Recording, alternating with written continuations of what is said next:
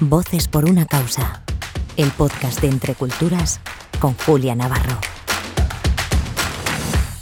Hola, soy Julia Navarro y una semana más les quiero dar la bienvenida a Voces por una causa, el podcast de Entre Culturas. Y hoy tenemos una invitada muy especial y para mí es muy especial porque es alguien a quien conozco desde hace muchos años, nada menos que 40, pero no empiecen ustedes a calcular nuestra edad.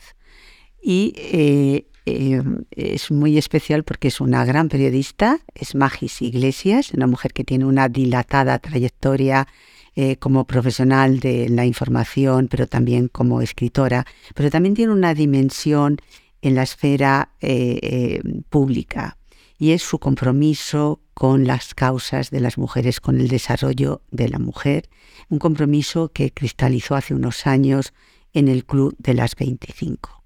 Eh, también es colaboradora de Reporteros Sin Fronteras. Eh, bueno, de todo esto vamos a hablar con Magis. Lo primero de todo, ¿qué es el Club de las 25 Magis? Mm.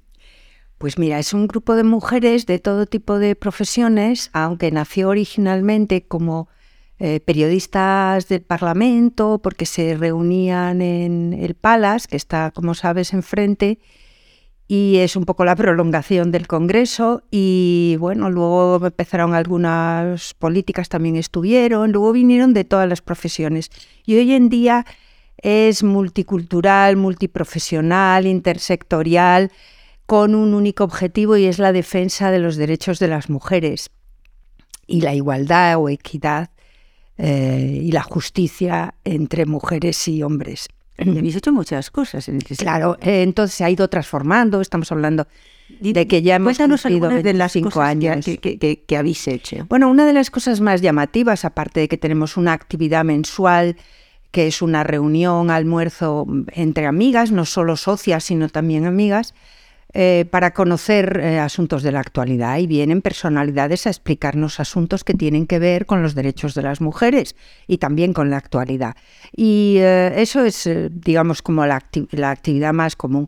Pero los premios, que tienen también 25 años de antigüedad, son un momento relevante porque ponen de manifiesto que existen personas que siguen trabajando y que destacan y que a lo mejor casi nadie se lo reconoce por esa lucha que tenemos todavía las mujeres, no solo en España, sino en todo el mundo, porque este año sí van a ser eh, premiadas, igual que ocurrió el año pasado, mujeres de otros países que también luchan por los mismos objetivos que nosotras. Pues este año serán las iraníes y las afganas, que como sabemos en este momento están eh, en una lucha atroz contra el dominio, la tortura, la persecución y la conculcación de todos sus derechos. Por lo tanto, esas mujeres merecen eh, la defensa de todas nosotras. No podemos mirar para otro lado, porque es una de las cosas que tiene el, feminismo activista y es que es internacional. No podemos mirarnos solo el ombligo las mujeres de los países occidentales bien acomodadas, ¿no? Eh, hace, hace, yo creo que un par de meses, nos eh, trajiste a estos micrófonos a Khadija Amin, que es una periodista afgana, refugiada en España, desde la vuelta al poder de los talibanes. Eh, tú estás muy, muy, muy implicada en este tipo de eh, de iniciativas, ¿no? ¿A cuántas personas habéis logrado, has logrado? Bueno, es difícil y además yo no quiero personalizar. Esto es un proyecto que hemos defendido y aplicamos y llevamos dentro del club. Es un proyecto de solidaridad feminista con las mujeres afganas cuando nos enteramos, bueno, cuando supimos como toda la sociedad española la situación y la huida en desbandada de tantas mujeres condenadas a la tortura y el asesinato, porque si todas las afganas están hoy privadas de sus derechos, muertas jurídicamente y muertas eh, socialmente, estas personas que habían trabajado durante 20 años en la judicatura, en la fiscalía, en el periodismo, y por ahí empecé yo, ¿no? Estas mujeres lo que tienen en peligro son sus vidas.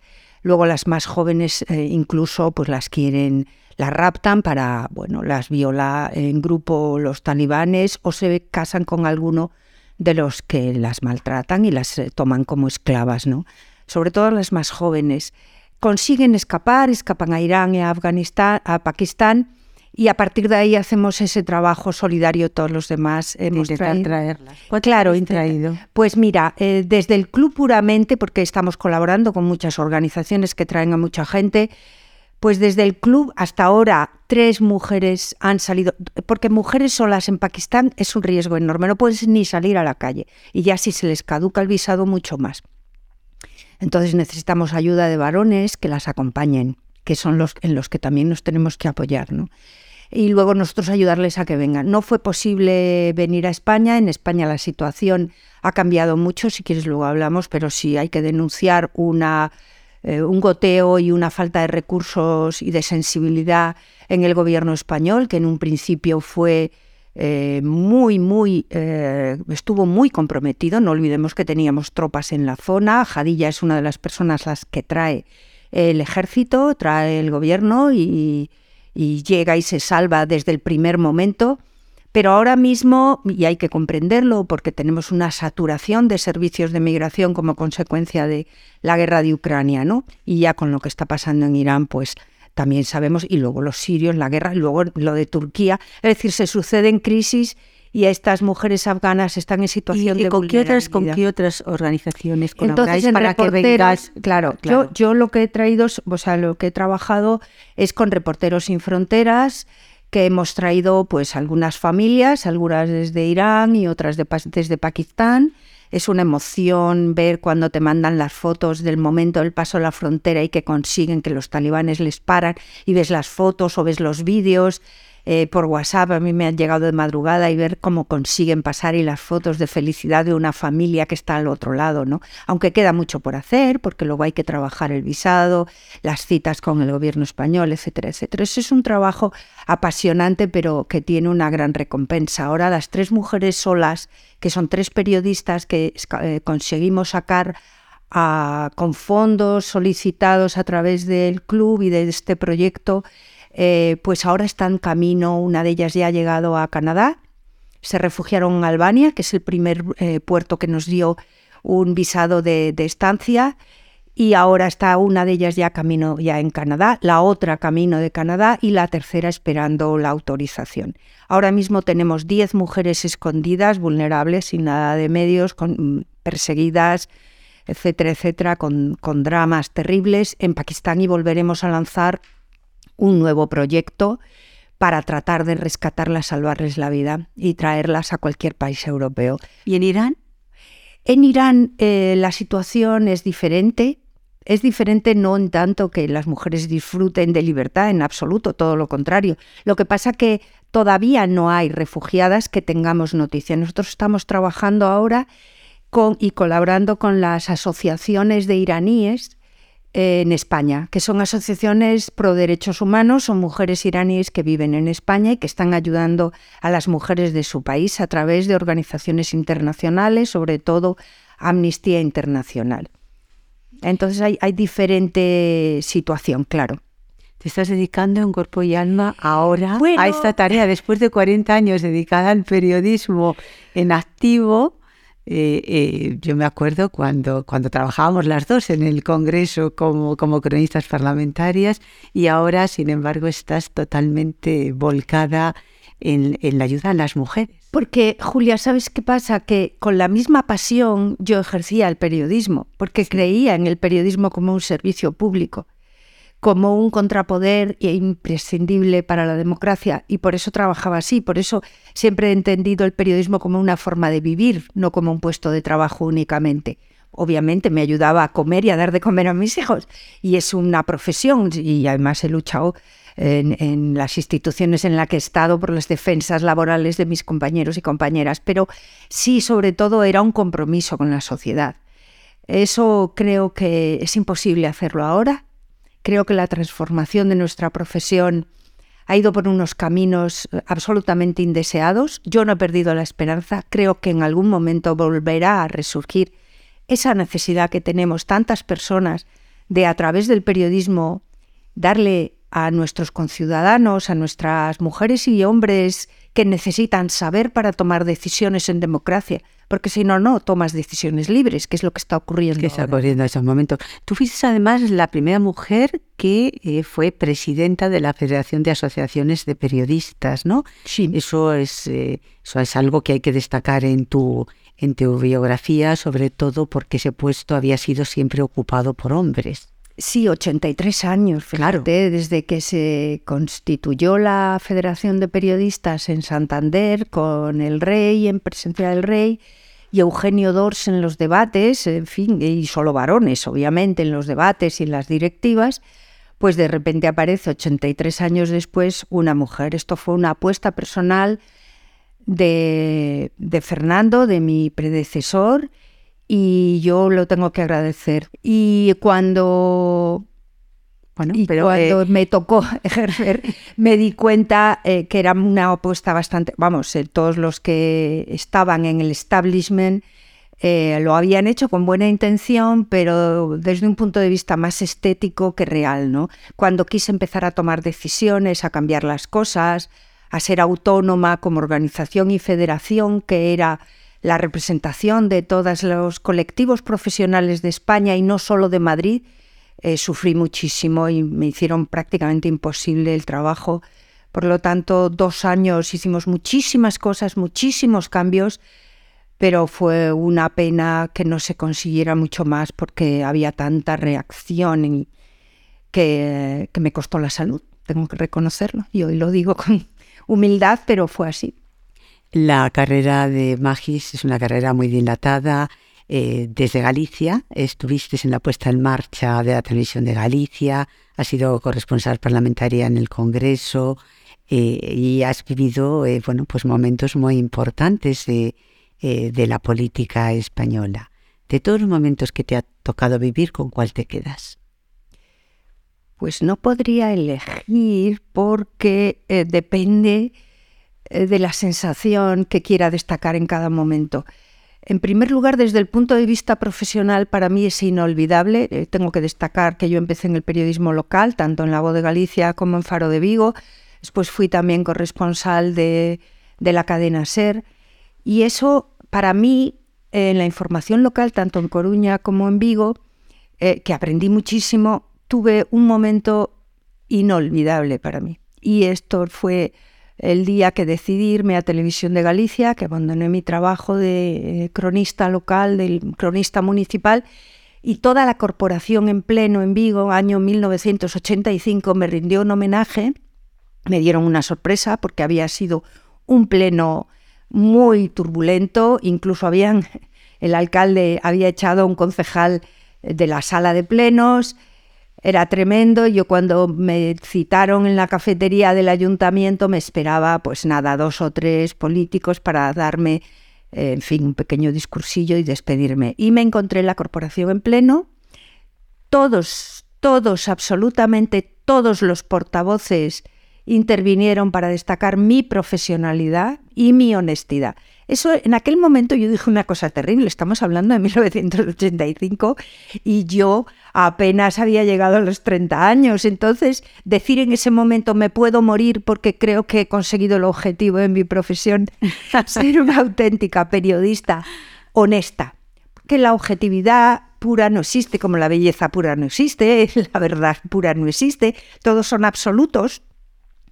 Sin embargo, la honestidad sí, porque es cuando tú tratas de ser lo más imparcial posible. Seas o no seas, lo tratas de ser y, y, así te lo reconocen. Y que me lo hayan reconocido todos en aquel caso, y digo todos porque no había una sola mujer portavoz, claro. Estamos hablando de unos años. Y ese momento fue crucial desde el punto de vista profesional. Y yo tengo una pregunta. ¿Cómo Dime. das ese salto de, eh, de alguna manera, del periodismo a decir, bueno, yo quiero implicarme en la lucha por, eh, por las mujeres, en la, lucha por el desarrollo de la mujer en la esfera pública y privada, en, en, luchar por, por, los derechos elementales de tantas y tantas mujeres en, en, zonas de conflicto. ¿Qué es lo que te lleva a, tomar esa decisión? ¿Cuál es el clic? No hay un antes y un después, porque como tú y como yo, las que hemos eh, tenido que trabajar en espacios masculinos desde el principio,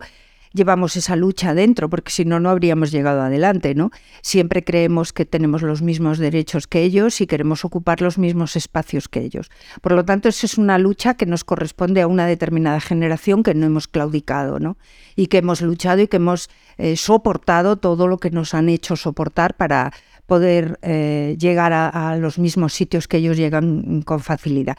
Eso en primer lugar. En segundo lugar, cuando a mí me hacen padecer tanto en la presidencia de la FAPE, me doy cuenta de que no soy la única, que hay muchas más como yo, que han intentado o que por cualquier circunstancia o por voluntad propia han llegado a puestos en los que antes no había eh, mujeres, eh, tienen que padecer el mismo calvario. Y me interesa, y ahí es cuando yo intento escribir por primera vez las biografías y vicisitudes con ese enfoque de, género eh, de las primeras mujeres políticas. Fue imposible, Soledad Becerril, entonces era senadora y no quiso. Loyola de Palacio me dijo que sí, que teníamos que verlo con mucho cuidado, pero justo fue el verano que cayó enferma y posteriormente y por desgracia eh, falleció. María Teresa Fernández de la Vega me había dicho que sí pero ya se quedaba una sola. Abandoné ese proyecto, pero sin embargo estaba pendiente de retomarlo y cuando decidí eh, jubilarme lo tenía en la cabeza. Digo, tengo que volver a hacerlo y es cuando hago el libro de las constituyentes, investigación que continúo haciendo en el seno del Instituto de Estudios de las Mujeres de la Universidad Autónoma de Madrid. Y eh, llevo cuatro años haciendo un doctorado e investigando sobre la historia de las mujeres.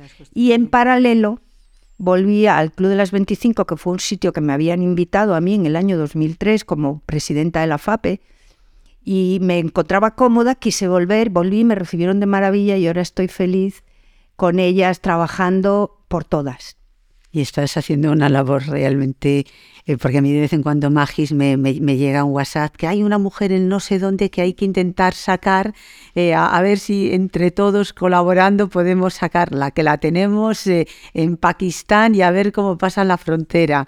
Y, yo reconozco que cada vez que recibo un WhatsApp de esos de Magis se me encoge el corazón y luego estoy todo el día preocupada diciendo, Dios mío, lo habrán conseguido, no lo habrán conseguido. Así que entiendo la emoción que te produce cuando recibes esa foto diciendo... Ya he pasado, ya he pasado, ya he salido.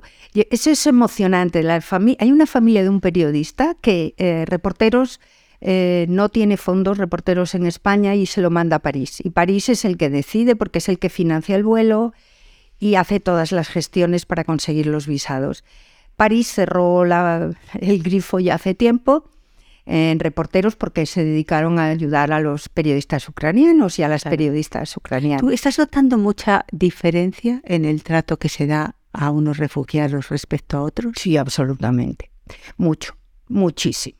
No hay, hay que reconocerlo, es así. Y eso está dentro de nuestra perspectiva occidental cuando te dicen, ay, los ucranianos, me lo decía una persona de mi familia, oye, está mi hermana que ayuda a mujeres ucranianas, y dice, son como nosotros.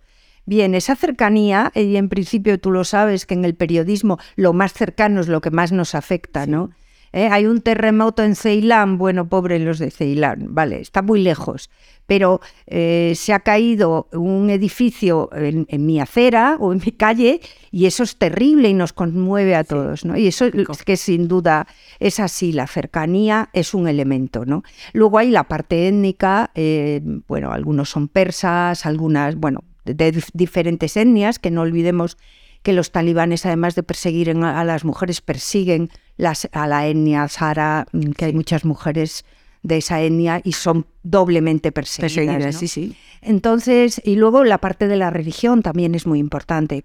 En Latinoamérica tenemos la misma religión, somos, tenemos mayor empatía con quien habla tu idioma, y con quien se entiende bien contigo, porque es un problema de costumbres, ¿eh? porque a veces sí, claro, que es que la religión ya, pero yo, yo también, eh, yo también siempre eh, me niego mucho a, a decir, hay un choque de culturas. Digo, no, la cultura es una cosa, las costumbres es otra.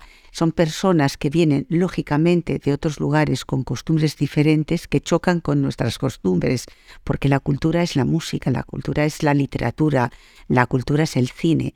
Ahí no se produce un choque, ahí se puede producir al revés. Yo creo que esa tiene que ser una vía de encuentro. Total. una vía de encuentro. Son las costumbres las que de repente eh, hacen que un, yo creo que un tipo de migrante sea recibido de una forma u otra y quizá es verdad lo que dices, ¿no? Eh, los migrantes, no, los migrantes, los refugiados ucranianos eh, tienen costumbres más en común porque son europeos. Claro. Y esto es así, o sea, es que es un hecho y hay que tenerlo en cuenta. Por lo tanto, a veces, fíjate, me pasó una cosa curiosísima. Eh, iba con Jadilla a comer un día. Jadilla es la refugiada afgana. Acuérdense que hemos tenido en estos micrófonos que es periodista y que Magis nos la trajo. Y está haciendo un trabajo excepcional porque eh, ha roto con muchos de los atavismos que la tenían muda. Fue una mujer maltratada, una mujer que vivió golpeada y con varios intentos de asfixia por parte de su marido dentro de un burka, siete años, y ella luchó contra todo eso y lo consiguió todo. Perdió a sus hijos en el camino, ese es el, drama que ella tiene cada día.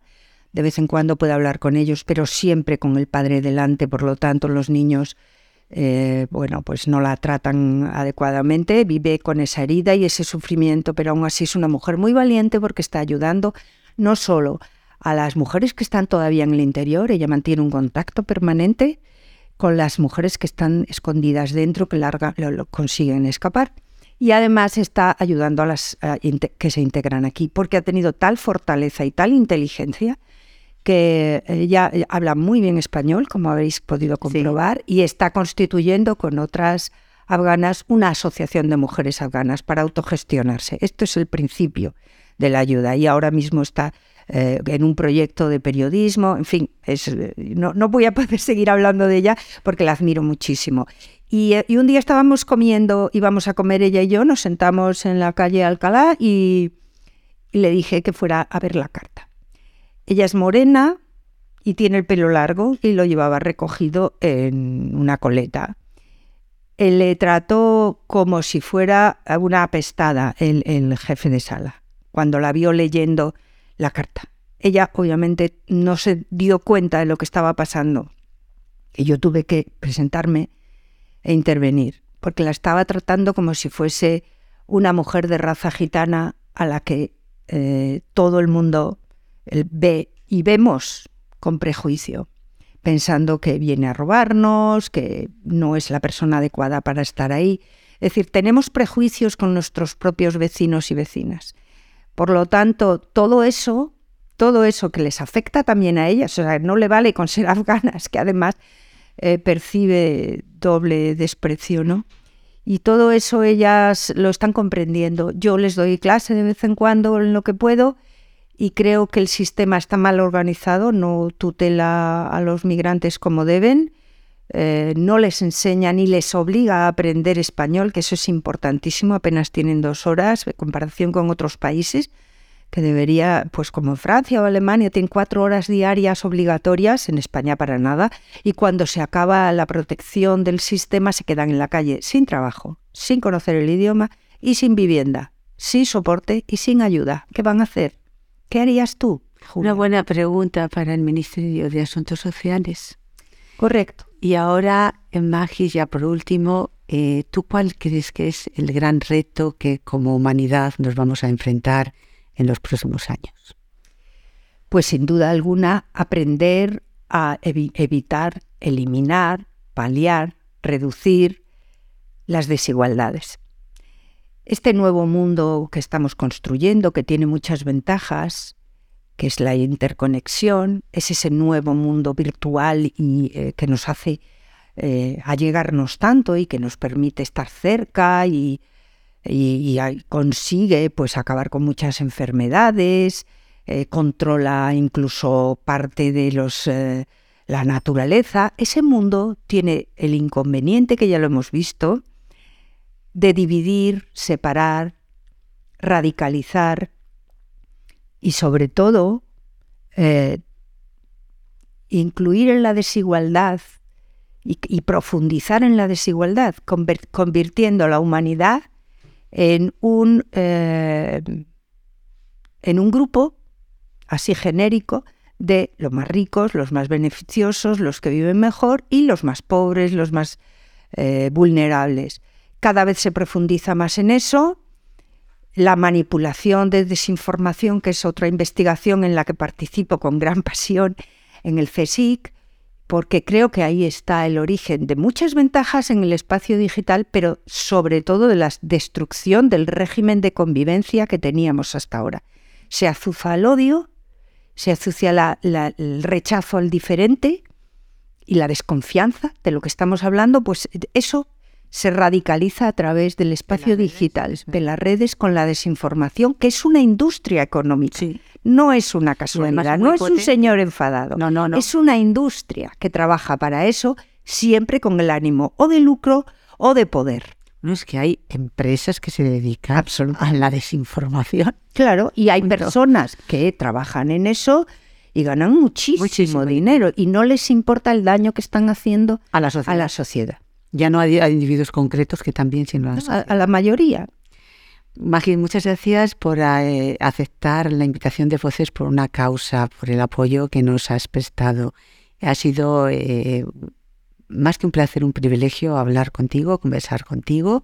Y gracias a todos los oyentes por escucharnos una semana más en este podcast de Entre Culturas. Hasta la semana que viene.